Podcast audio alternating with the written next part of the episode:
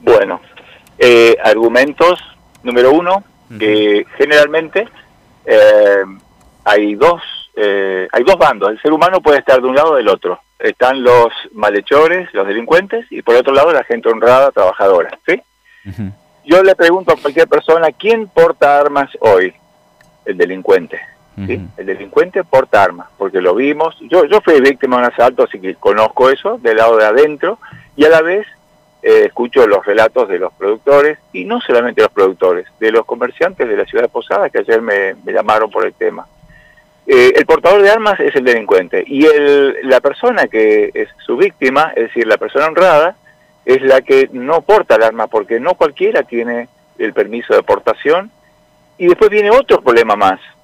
El que mata puede llegar a zafar por falta de testigos, de alguna forma puede llegar a zafar por el mérito que tiene, de, por, la falta de mérito que tiene, porque nunca hay testigos, porque en las chacras, quiero decirle a la gente, difícilmente vos consigas un testigo de quién te hizo el daño. Entonces, este, ya ahí nomás tenemos otra desventaja comparativa. Entonces, lo que estoy queriendo poner yo es un llamado de atención. A mí no me interesa la Taser, ni la UCI, ni nada. A mí lo que me interesa es el concepto de que un productor tiene que estar siempre defendiéndose, acreditando que es productor, que es bueno, que, no va a matar, que el arma la tiene registrada, que no la puede usar, que tiene que pagar impuestos, y el delincuente no tiene esas restricciones. Él transita por donde quiere con un arma, elige la chacra, hace inteligencia, asalta, se lleva el dinero o la vaca o, los, o, el citrus y eh, el tipo se escapa. El productor queda con la rabia, con el miedo, con la duda si no la, volver a visitarlo y empiezan a dejar de tener ganas de producir. Hay un montón de casos, no, no hace falta que, lo, que lo toque el tema. Entonces, eh, yo creo que eh, todo va para el lado de la defensa de los derechos humanos, o muchas veces caemos en un extremo de defender, de recontra garantizar la integridad de los delincuentes. Pero yo quisiera que también las entidades de derechos humanos garanticen la vida pacífica, trabajadora y en soledad de la gente que trabaja en las chacras. Me encantaría. ¿Por qué? Pero eso, le corresponde, pero eso le corresponde a las entidades de derechos humanos o al Estado.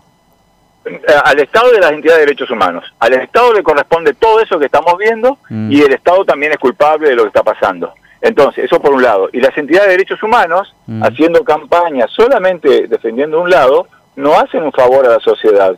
Están favoreciendo a que la gente siga siendo víctima fácil de los delincuentes que son tipos zarpados, mucho más vivos, eh, eh, ejercitados en el uso de armas. Sergio, ¿hay policías involucrados en los delitos rurales? Sí, tenemos casos de gente que ha denunciado de que, eh, pero todo por sospecha, de que hay algún policía implicado. Sí, sí, hubo muchos casos, sí, sí, totalmente. Como pasa en Rosario, como pasa en otros lados. Ahora, Sergio, para poder dimensionar desde la ciudad, porque muchas veces uno pierde la perspectiva y eso creo que es interesante siempre contextualizarlo. Eh, vos decías muy bien, es muy difícil conseguir un testigo en una chacra. Y es cierto, es difícil incluso en la ciudad, a vos te ocurre un, hecho delictivo y la gente no quiere ser testigo. Porque es un compromiso, porque no quiere hacer trámite o porque no quiere.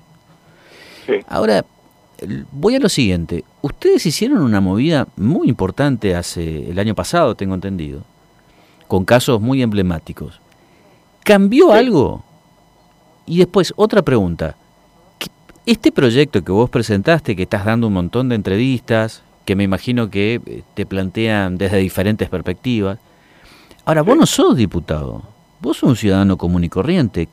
¿Qué pasa con la política misionera con respecto a este tema? ¿O se están haciendo los boludos y miran para otro lado? Bueno, eh, empiezo por la tercera pregunta o tercera observación tuya. Lamentablemente, coincido con vos, yo veo la ausencia de los temas importantes y eh, sinceramente me preocupa eso. Casi me preocupa más que si es una Taser o una UTSI, me preocupa la indiferencia de eh, la parte eh, legislativa, que yo presenté el proyecto de la cárcel autosostenible, un montón de cositas, un, aplicativo para darle trabajo a la gente sin que pierda el plan, un montón de cosas que parece que uno tira al aire este, y no el, tiro no llega nunca. Me preocupa la ausencia de convocarme, decir, yo no, no digo que me llame el presidente de la Cámara de Representantes ni nada, no, no quiero molestar a nadie conspicuo, yo quiero que algún secretario de una comisión me diga de la piel, a ver vos que tenés esa idea tan estúpida y rara, vení acá, vamos a ver, vamos a debatirlas. Por lo menos que me digas, ¿sabes qué? No hables mal del tema porque es una locura. Listo, ya está. Yo estaría re contento. Pero nadie me convoca nunca para llamar nada. Y escucho que legisladores se llenan la boca diciendo vamos a declarar de interés la fiesta del, del Marlo sin grano en, en, la localidad de Toronto y, y hacen toda una movida que vos decís, pero eso justifica lo que están ganando y el tiempo que están ocupando y el lugar que ocupan que lo podía tener otro ciudadano. Entonces, yo elegí la vía del diputrucho. Yo soy un diputado trucho que nunca va a ser diputado, porque no quiero, porque no hace falta, porque vos para generar ideas tenés que tener un poquito de cerebro y nada más, y conversar con la gente. O sea, parafraseando, parafraseando a una cuenta de Twitter que hay, vos serías el diputado 41. exacto, exacto. que lo cual es un orgullo, porque yo estoy muy orgulloso, eh, Ariel, vos sabés, de las cosas que hago, porque las hago con pasión. Y yo fui víctima de robo en mi chacra y tuve que decidir dejar de vivir en la chacra por eso. Entonces voy a defender a muerte todo lo que sea eh, los derechos de los productores. ¿sí? Y te digo más, ayer cuando estaba imprimiendo el proyecto para llevárselo a la Cámara de Representantes, el muchacho que me hacía la impresión, que no me cobró nada, me dijo, no, Sergio, sí, yo leí el proyecto, ¿sabes qué? Y tenés que cambiarlo. Poné para todos los comerciantes de posadas también, porque yo estaría contento de tener una taser acá en mi mostrador, porque acá me viene un loquito drogado, se lleva la recaudación del día con una pistola que yo no sé si es de plástico o de verdad, entonces se la tengo que dar la guita. Si yo tuviera una taser, lo inmovilizo, lo saco afuera, grito y ya tengo solucionado mi problema.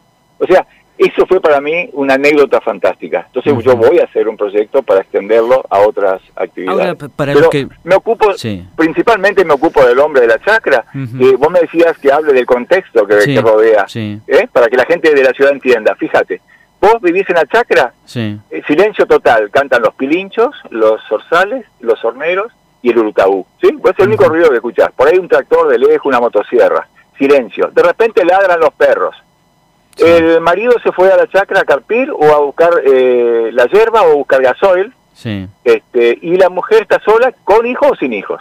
¿Qué hace esa persona cuando siente que los perros ladran y que los gansos también eh, hacen su, su graznido?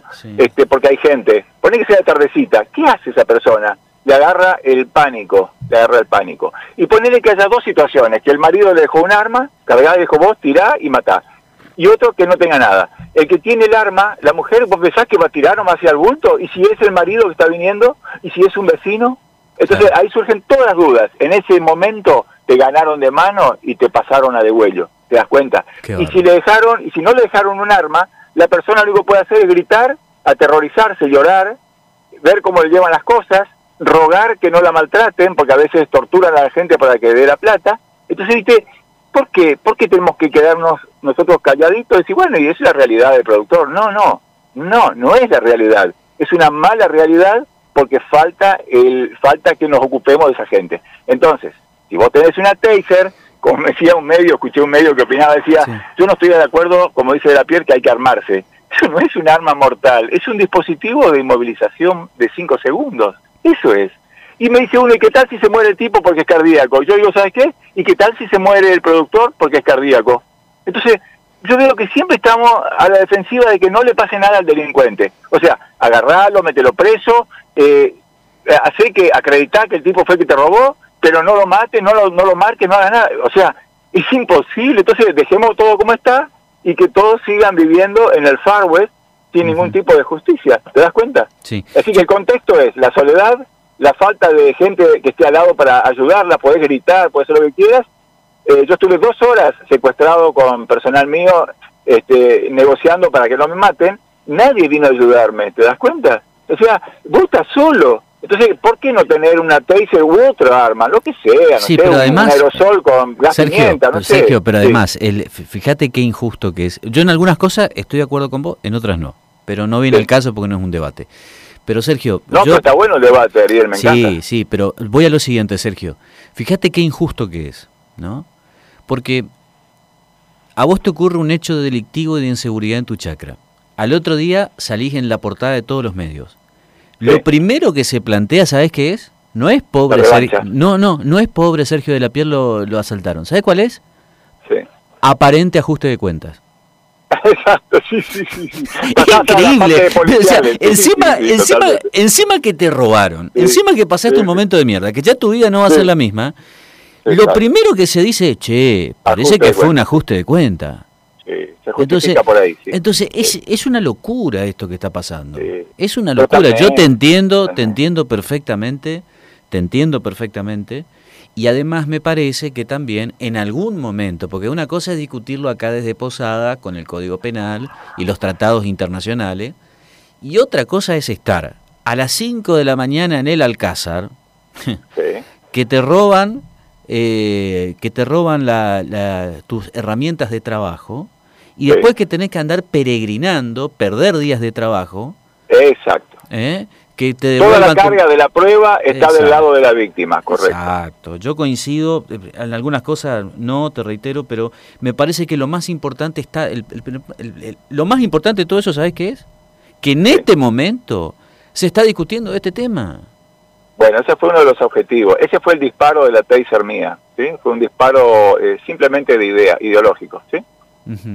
Eh, el proyecto fue un vehículo para generar esto. Me, me, pareció genial, me, considero satisfecho de que por lo menos vamos a hablar del tema.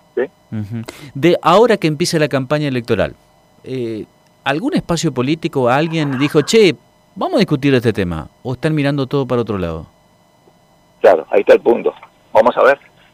Mm. Vamos a contestar eso dentro de una semana. Esto es muy hace 24 horas presenté el proyecto y solamente llamaron 25 radios y dos televisoras. Esperemos un poquito más. Qué bárbaro. Impresionante.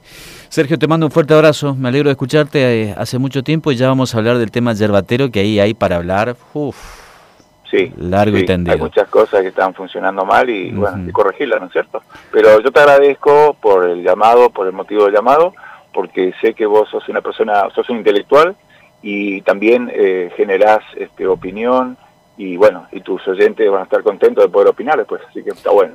gracias, Sergio. todo tipo de crítica, no hay problema. ¿eh? Un fuerte abrazo, buena jornada, gracias. Un ¿eh? abrazo. Estás escuchando Opinión Responsable, periodismo creíble, sin intermediarios, solo con la verdad.